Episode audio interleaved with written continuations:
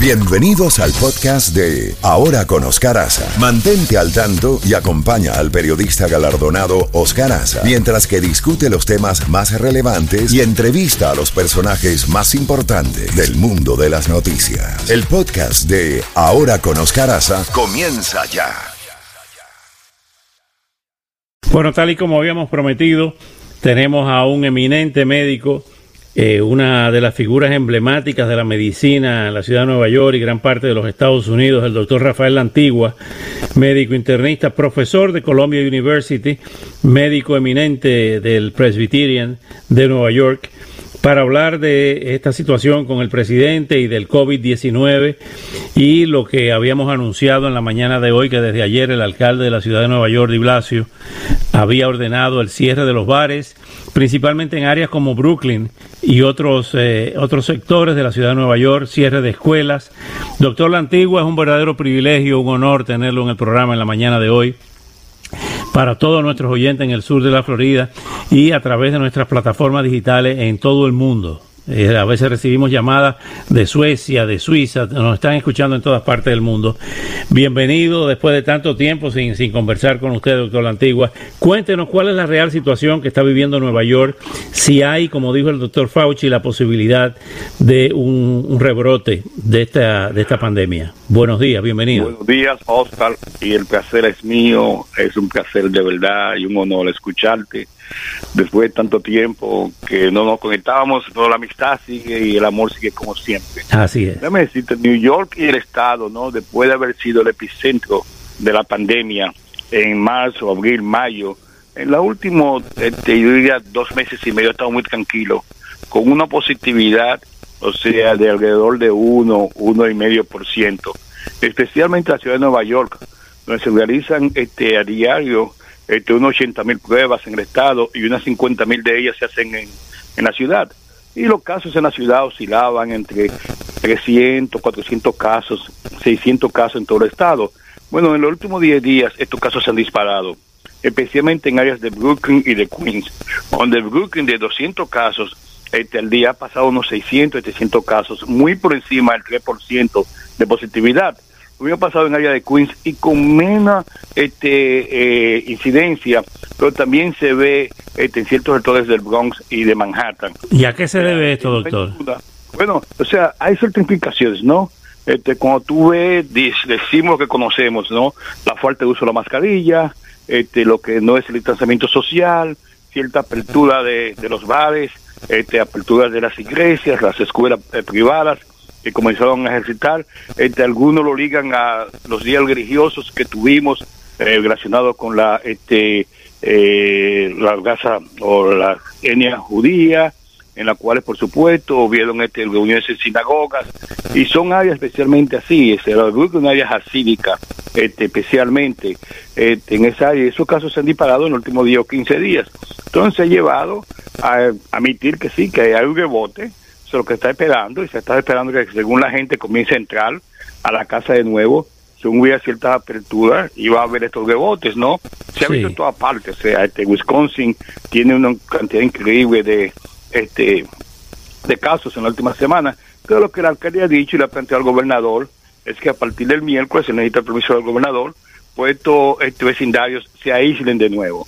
Porque él ha planteado que nueve vecindarios, o sea, completamente se vuelva lo que ve anteriormente, de cerrar los bares, este, los este, restaurantes, inclusive la parte este, externa que están funcionando, las escuelas, están implicadas unas 100 escuelas públicas, unas 200 escuelas privadas, este, los negocios no esenciales.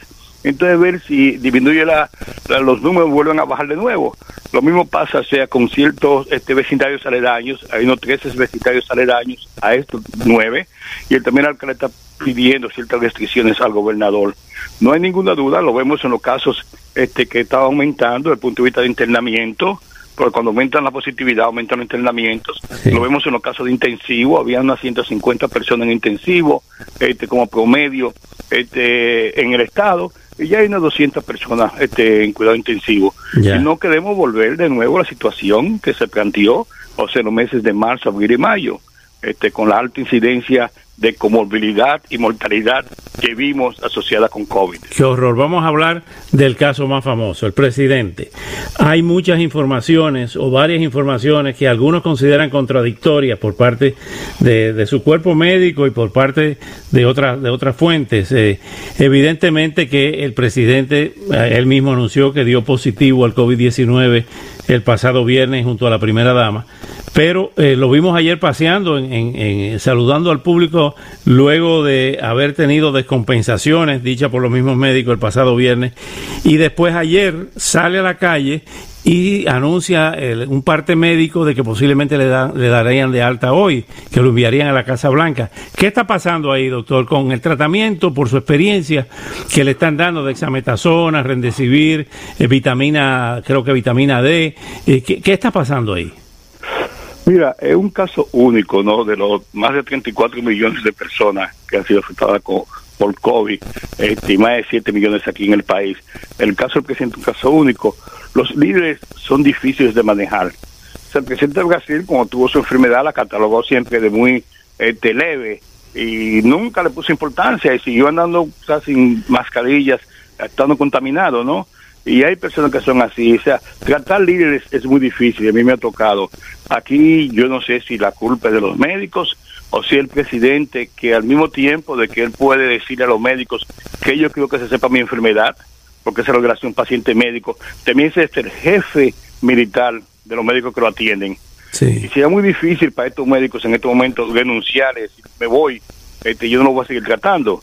No, ¿por qué? Porque tiene que ser renunciar a su ocupación. Además de eso, se puede considerar abandono del paciente en el medio de una campaña electoral. O sea, que yo me imagino lo difícil de tratar a una persona con esa personalidad que tiene el presidente Trump. O sea, en cuanto a sus medicamentos, comenzamos con lo primero que se le dio. Este, él anunció este, el viernes ya que a veces positivo el jueves. No se sabe cuándo fue su última negatividad. Todo el mundo especula que fue en la actividad en la cual se nominó a la jueza, a la Suprema Corte de Justicia el sábado pasado, eh, por la cual, porque muchas personas que tuvieron ese evento han declarado que están contaminados y son positivos, ¿no? O sea, que esa es especulación.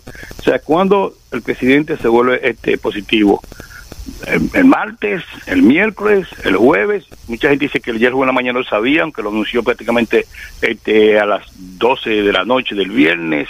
O sea, ¿cuándo fue positivo? Inmediatamente le dan un anticuerpo que la compañía de Genedón había anunciado este, ya en junio en un par de artículos en ciencia y que había anunciado algunos de los este, eh, clinical trials, los, los experimentos que había hecho en 275 personas el martes antes de ser administrado a él. Este es un medicamento que tiene dos anticuerpos, o sea, los cuales ellos estudiaron este, en personas que le han dado COVID este, y en ratones, cuál es lo que ellos consideran los anticuerpos de más beneficio para evitar la enfermedad. Ellos aislaron esos dos anticuerpos, como tú sabes, cuando tú tienes una enfermedad viral, tu cuerpo produce anticuerpos, ¿no? Para, como forma de protegerlo de que no vuelva a entrar el virus. Ellos te aislan esos anticuerpos o sea, lo que yo considero que tienen mayor posibilidad, y han hecho lo que son las fases 2 y 3 en 275 personas. Y esto es para personas que, o sea, la forma que ellos lo han hecho, para personas que han sido diagnosticadas con el virus y inclusive están comenzando una fase 3 como profilaxis, o sea, aquellas personas que pueden haber estado expuestas al virus. O sea, que desde ese punto de vista estaba indicado este eh, darle ese medicamento, aunque fue experimental, y de una forma que se llama este, de compasión se la administró, ¿no? Pero después, ese, esa misma noche, le dieron que de civil. O sea, bueno, civil, o sea que este por cinco días, al principio usaba por diez días, un antiviral, sea que ha demostrado que disminuye los números de días hospitalizados en el hospital, no disminuye mortalidad y que al principio se usó solamente para personas que estaban en ventiladores y con hiposemia severa, pero que hoy en día se ha encontrado que se debe administrar a pacientes cuando comienzan a tener hiposemia severa antes de llegar al ventilador. Bueno, ellos emitieron el sábado que había tenido un artículo, un episodio de hiposemia, y que ese episodio de hiposemia fue tan severo que determinó que hubo que al oxígeno en la Casa Blanca. No dicen hasta cuándo bajó el oxígeno, o sea, este, 90, 85, o sea, él dijo que no llegó a 80. ¿Cuándo dijo un número exacto? También dijo que tiene fiebre alta, pero no calificó lo que es fiebre alta. Me imagino que ante ese episodio de hiposemia, ellos deciden llevarlo a Watergate. Lo llevan a Watergate. Lo que es sorprendente entonces es que el sábado él dice, bueno, al presidente también se le administró desametasona. Desametasona es un esteroide. Los esteroides, por supuesto, tienen muchos efectos secundarios. O sea, ahí de nuevo, la indicación de desametasona, que es el único medicamento que se ha demostrado que disminuye la mortalidad en caso de COVID severa, por artículos publicados este, en revistas médicas, New England Lancet, el único medicamento, de nuevo, está indicado en situaciones severas. ¿Para quién es? Es los médicos que deciden hacer eso. Y él dijo ayer, bueno, después de mucha conversación entre nosotros, decidimos de metasona. Es el presidente Trump que dice, como decía, de la hidrocloroquina, no, yo creo que me den estos medicamentos.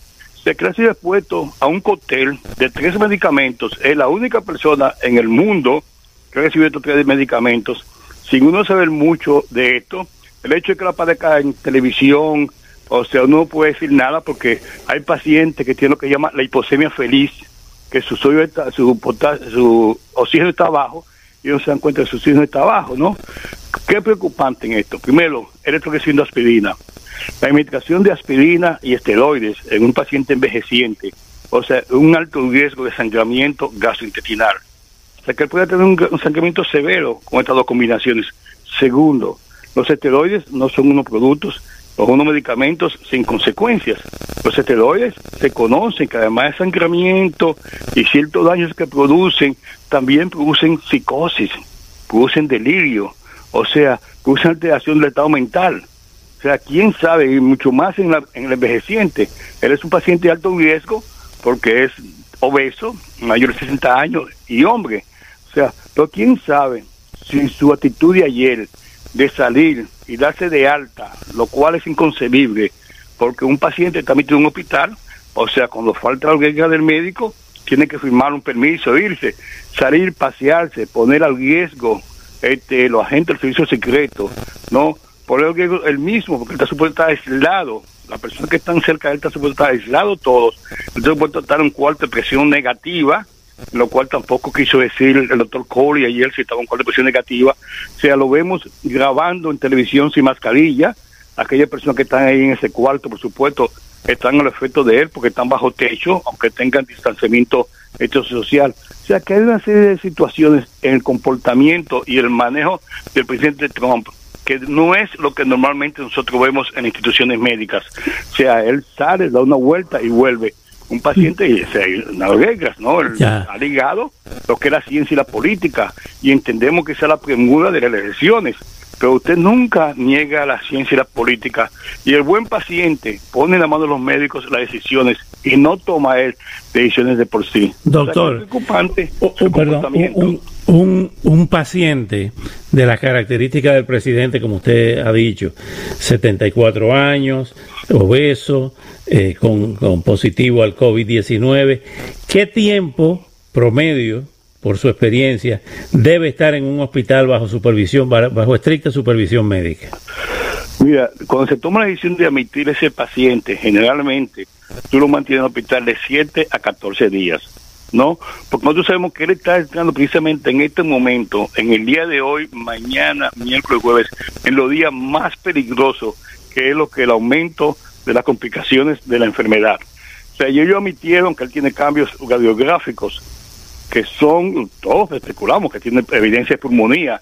No dijo si era una radiografía siempre del pecho o si era una tomografía. Pero él dijo ayer, vimos los hallazgos característicos de la enfermedad. ¿Qué está diciendo? Bueno, él tiene pulmonía si tiene pulmonía, él va a estar a riesgo. O sea, es verdad, ellos han dicho que la Casa Blanca tiene forma manejarse como cualquier unidad intensivo este, en un hospital.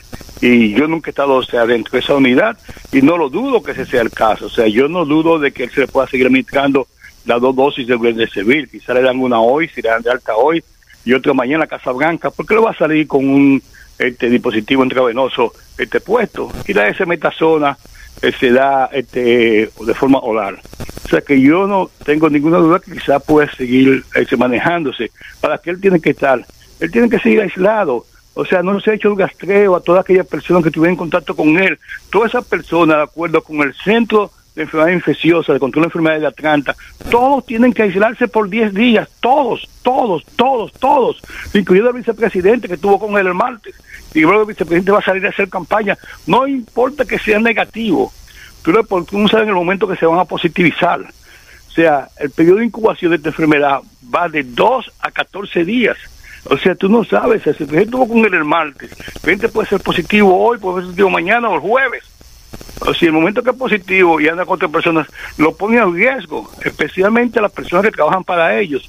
O sea, que no hay ninguna duda cuando se habla de irresponsabilidad, cuando se habla obviamente de que no se está manejando en la forma que la ciencia que ellos supone que ellos dirigen, porque el presidente Trump, como le decía anoche, yo he aprendido de COVID, tiene que ser más de COVID que todo el mundo, porque él está en contacto con lo mejor, con la crema de lo que es realmente la medicina, con Anthony Fauci, o sea, con la gente del CDC, este, con la gente del FDA. O sea, él está en contacto con toda esta gente a diario. O sea, que él tiene la mejor información que algunos de nosotros podamos tener.